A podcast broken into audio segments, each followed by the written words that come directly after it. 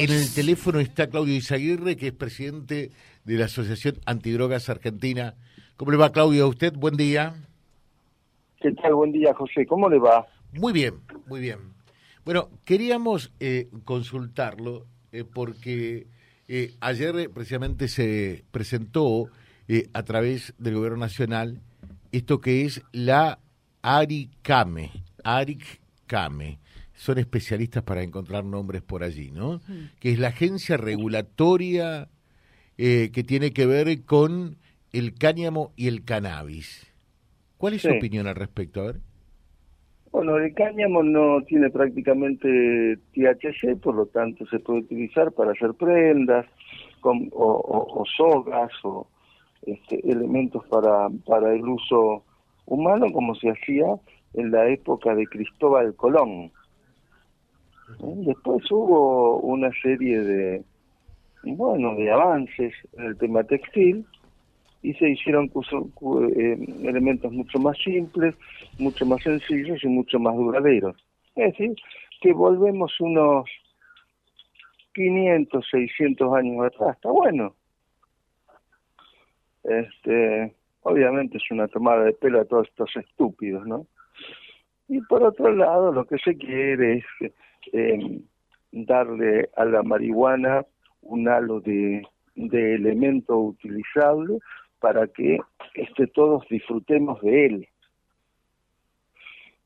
y en este sentido, dejarlo en libertad y que los jóvenes este, destrocen su cerebro y vayan al manicomio producto del consumo de marihuana. O sea, en definitiva, esto es lo que busca, por sobre todo los medios, yo me preguntaba también, ¿quién tiene que ver el cáñamo eh, con el cannabis o con la, con la marihuana? Eh, uno es para tapar lo que realmente se pretende con el otro.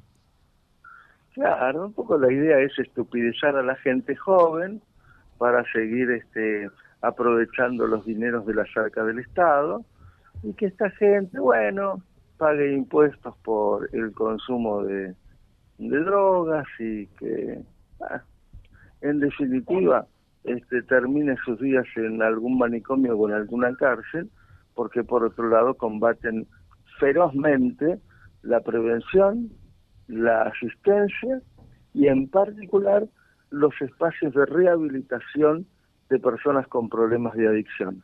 Van cerrándolos de uno en uno, porque la idea es cerrar todos los centros de rehabilitación del país, este, con algún fiscal pagado por el narcotráfico, este, o con algún juez que recibe buenos dineros de la comercialización de drogas.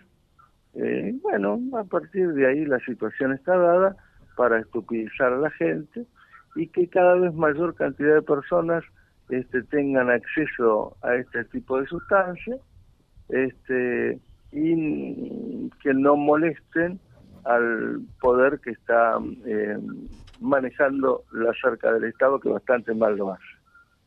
Estamos mal, ¿eh? Estamos eh, peor que mal, porque no solo eh, están atacando este, el bolsillo del ciudadano, sino que le están destrozando el cerebro a los hijos y a los nietos. Magnífico como objetivo, ¿no? Indudablemente que la realidad es inocultable eh, y el consumo mm, de la droga, cómo se ha extendido, cómo se ha generalizado. Fíjese que días atrás eh, hubo un hecho en Reconquista con un, un delincuente que había sido filmado en más de un robo a mano armada, eh, que lamentablemente era víctima del consumo de droga y, terminó siendo ultimado por, por la policía. Y un oyente dijo algo que es muy importante. Primero eh, naturalizamos el consumo de droga, después el delito y ahora tampoco eh, seamos extremistas con eh, naturalicemos lo que para una ciudad como Reconquista todavía afortunadamente es una excepción, este tipo de enfrentamientos entre el adicto, el delincuente y la policía, ¿no? Como ocurre en otros lugares. Bueno, Diana Conti decía, siendo diputada nacional, recuerdo, que em, el ladrón en realidad no está robando, sino que está recuperando parte de lo que la sociedad le ha negado. Mm. Y en ese sentido, este, el delincuente tiene la libertad de este, salir a robar. En el, con el tema de las drogas, sean legales o no, lo que hacen es atacar la parte frontal del cerebro, impidiendo que la persona pueda razonar. Por lo tanto, se maneja en forma instintiva. Y de esa manera lleva adelante el objetivo de sacar del medio a todo aquel que se interpone con el objeto del robo.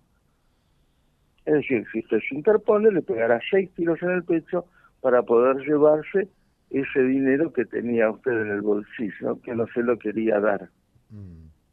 Eh, o sea, estamos frente a un loco que terminan matándolo, este, obviamente porque el loco no razona.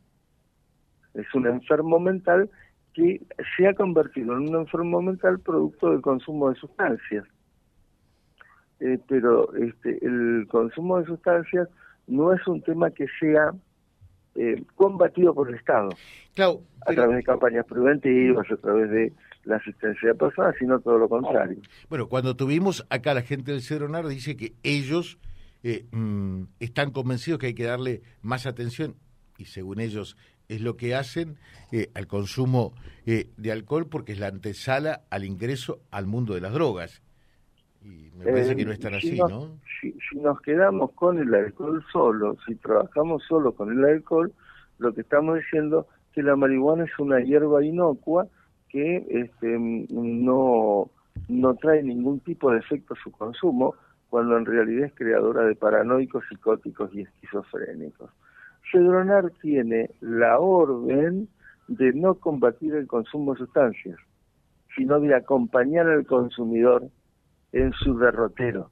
Claro que consuma menos, que consuma poco, este, que, que no consuma tanto, este, que se dé algún tiempo para recrearse y para pasear con la familia, ah, tiempo para comer y que siga consumiendo. Eh, en realidad el consumidor de drogas este, no puede parar de consumir. De ahí la enfermedad que se llama adicción, que no tiene cura conocida. Es decir, acompañan al loco a enloquecerse más. Y desde ese lugar, Cedronar viene trabajando hace tiempo, por lo tanto, todo ve, todo el mundo ve en el interior de la República cómo los funcionarios de Cedronar cobran un lindo sueldo sin hacer absolutamente nada.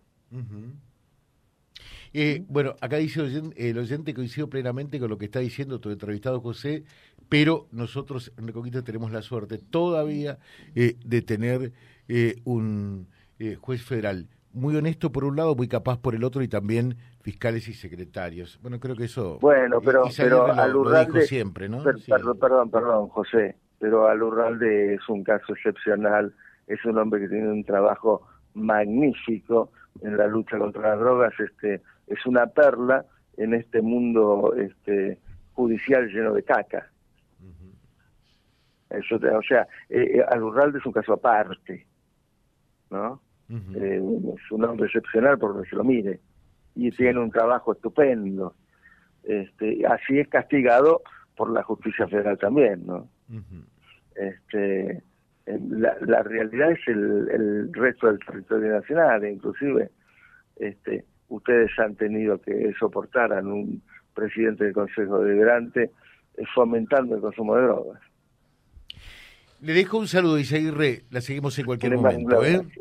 Gracias por llamar. Gracias. Claudio Isaguirre, que es el presidente de la Asociación Argentina Antidrogas, eh, después de lo que anticipó el gobierno ayer eh, esto que parece espectacular, entre comillas, la agencia regulatoria eh, que se llama ARICAME, eh, de la industria del cárcamo y cannabis www.vialibre.ar, nuestra página en la web, en Face, Instagram y YouTube. Vía Libre Reconquista. Vía Libre. Más y mejor comunicados.